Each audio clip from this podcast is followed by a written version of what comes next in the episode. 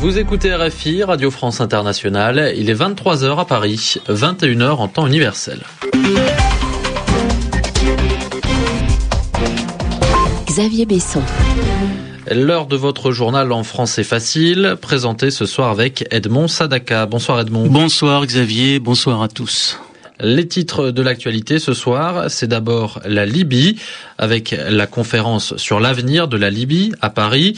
15 milliards de dollars vont être débloqués pour les rebelles et le président français assure que l'opération militaire de l'OTAN va continuer tant que Muammar Kadhafi présentera une menace pour les Libyens.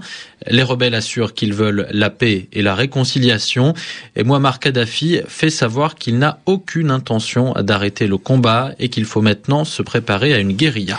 En Thaïlande, des chercheurs étrangers s'inquiètent pour les droits de l'homme. De plus en plus de gens sont emprisonnés parce qu'ils parlent de manière négative de la famille royale et les championnats du monde d'athlétisme. Les Kenyans dominent l'épreuve du 3000 mètres steeple, mais le Français Mayedine Mekissi parvient à gagner la médaille de bronze. Le journal en français facile. Les rebelles libyens vont pouvoir récupérer 15 milliards de dollars. C'est une des conclusions de la conférence de Paris ce soir. Une soixantaine de pays s'étaient réunis pour discuter de l'avenir de la Libye. Une réunion à Paris, au palais de l'Élysée, convoquée par le président français Nicolas Sarkozy. Il a annoncé lui-même les résultats. Nicolas Sarkozy. L'ensemble de décisions qui ont été prises concerne d'abord la demande unanime de lever du gel des avoirs libyens. L'argent qui a été détourné par M. Kadhafi et ses proches doit revenir aux Libyens. Et tous, nous nous sommes engagés à débloquer l'argent de la Libye d'hier pour financer le développement de la Libye d'aujourd'hui. Nous sommes mis d'accord également pour la poursuite des frappes de l'OTAN tant que M. Kadhafi et ses partisans seront une menace pour la Libye. L'ensemble des participants ont demandé au CNT d'engager un processus de réconciliation et de pardon pour que les erreurs qui ont été faites dans d'autres pays dans le passé servent de lumière pour l'avenir de la Libye. Rien ne peut se faire sans la réconciliation et sans le pardon. Nicolas Sarkozy. Il n'y avait donc pas que, bien évidemment, que le président français à cette conférence.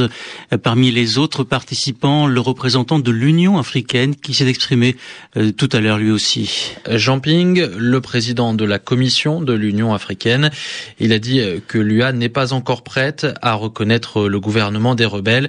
Elle attendra la fin définitive des combats.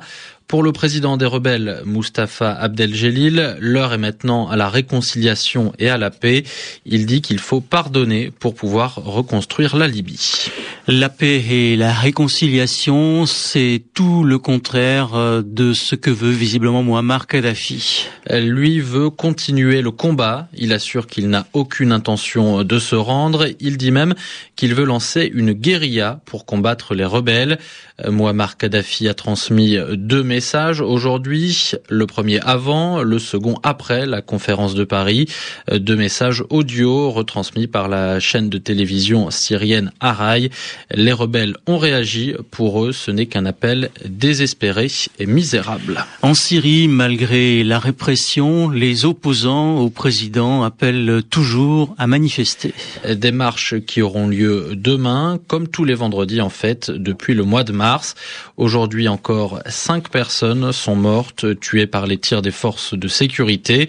Cela s'est passé dans la région de Homs, dans le centre de la Syrie, ainsi que dans le nord-ouest du pays. Et ce soir, les États-Unis répètent qu'ils veulent des sanctions plus fortes contre le président Bachar al-Assad. En Thaïlande, il ne fait toujours pas bon insulter la famille royale et la monarchie. C'est ce qu'on appelle un crime de lèse-majesté. Et celui qui ose cela risque jusqu'à 15 ans de prison. C'est ce que dit l'article 112 du Code pénal thaïlandais eh bien, 112 chercheurs étrangers ont envoyé un courrier au Premier ministre pour lui dire qu'ils s'inquiètent de la détérioration accélérée des droits de l'homme en Thaïlande. Yelena Tomic. Les militants des droits de l'homme espéraient que l'arrivée au pouvoir de Yingluck Shinawatra, la sœur de l'ex-premier ministre en exil Thaksin Shinawatra, allait entraîner l'amendement, voire l'abolition de cette loi. Rien de tel puisque la nouvelle administration s'est engagée à poursuivre pénalement toute personne susceptible de porter atteinte à la dignité de la famille royale. Insulter la monarchie est un acte tout aussi inacceptable et répréhensible pour le nouveau gouvernement thaïlandais qu'elle l'était pour l'ancien. Plusieurs dizaines de personnes sont ainsi inculpés et incarcérés pour lèse-majesté en Thaïlande, ce qui représente une peine disproportionnée pour les défenseurs des droits de l'homme. Parmi les victimes de cette loi draconienne, on dénombre des blogueurs, des internautes, des activistes politiques, des historiens ou des écrivains. La peine peut atteindre 15 ans d'emprisonnement. Depuis 2005, on constate une augmentation considérable des cas de lèse-majesté, 1500% d'après les statistiques judiciaires, et nombre de ces cas sont en relation avec la situation politique créée par le coup d'État militaire de 2006 qui a porté au pouvoir les élites proches du palais. En Biélorussie, un geste plutôt inhabituel de la part du président Alexandre Loukachenko.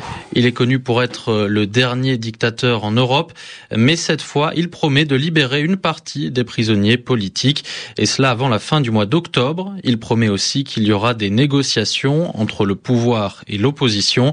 C'est en tout cas un signe de bonne volonté en direction de l'Union européenne qui a sanctionné la Biélorussie après les arrestations d'opposants. Et on passe au sport, une deuxième médaille pour la France au championnat du monde d'athlétisme. Après le bronze remporté par Renaud Lavillenie au saut à la perche, c'est encore une médaille de bronze pour Mayedine Mekissi. Christophe Jousset. L'or au championnat d'Europe à Barcelone, l'argent aux Jeux Olympiques à Pékin et maintenant le bronze au championnat du monde. Mayedine Mekissi Benabad collectionne les métaux. L'histoire a pourtant failli tourner à l'incident. Juste après l'arrivée, le Français attrape Kipruto par le bras. Il reproche au Kenyan d'avoir dévié de sa trajectoire pour l'empêcher de lui prendre la deuxième place. Un mois et demi après le meeting de Monaco où Mekissi avait tenté de frapper Medibala au visage, on a frôlé un nouvel incident. Mais cette fois, le calme est vite revenu. L'équipe de France a déposé une réclamation, réclamation rejetée, classement confirmé. Le Kenyan Kemboy conserve son titre mondial devant son compatriote Kipruto, mais qu'ici s'accapare la désormais rituelle médaille française du 3000 mètres steeple. Cette fois, elle n'est pas pour Bob Tari qui finit quatrième, mais qui ne pourra pas monnayer ce succès dans les meetings de fin de saison. La bagarre de Monaco a débouché sur une suspension qui l'empêchera d'y participer. Christophe Jousset, Dégout, RFI. Et avec Christophe Jousset, c'est la fin de ce journal en français facile. Merci à vous tous de l'avoir suivi et à demain. Le rendez-vous de Wall Street. Et à la bourse de New York, nous retrouvons tout de suite Pierre-Yves Dugas. L'indice Dow Jones entame le mois de septembre sur une baisse de 120 points qui le ramène à 11 494 dans un volume de plus d'un milliard de titres sur le New York Stock Exchange. L'indice du marché Nasdaq replonge de 33 points et revient à 2546. Les indicateurs économiques du jour ne sont pas enthousiasmants. L'indice de l'activité manufacturière aux États-Unis pour le mois d'août reflète un ralentissement. Toutefois, on a évité de justesse la contraction. Par ailleurs, les dépenses de construction au mois de juillet ont encore reculé.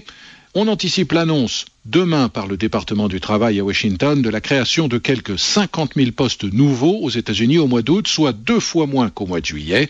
Enfin, la Maison-Blanche doit réviser à la baisse à un peu plus de 2% son estimation de la croissance aux États-Unis pour l'année en cours. Elle anticipe le maintien d'un taux de chômage élevé l'an prochain de l'ordre de 9% en moyenne. La bonne nouvelle aujourd'hui est venue des ventes automobiles au cours du mois d'août aux États-Unis. Elles sont meilleures que prévues, notamment pour General Motors, pour Ford et surtout pour Chrysler. L'euro reste victime de dégagement, les mauvaises performances de l'économie grecque, le désaccord entre le FMI et l'Union européenne sur la question cruciale du renforcement des fonds propres des banques en Europe, tout cela pèse sur la devise européenne. L'euro retombe à 1,4270. Le baril de pétrole brut léger coté à New York arrache 0,2%, finit à près de 89 dollars. Sur les autres marchés de matières premières, le contrat de coton est inchangé, le contrat de café avance de 0,5% et le contrat de cacao perd 1,2%. L'indice Dow Jones, je vous le rappelle, chute ce soir d'un pour cent. L'indice du marché Nasdaq recule d'1,3%. C'était Pierre-Yves Dugas pour la bourse de New York. Vous écoutez RFI, il est 23h et 10 minutes maintenant à Paris.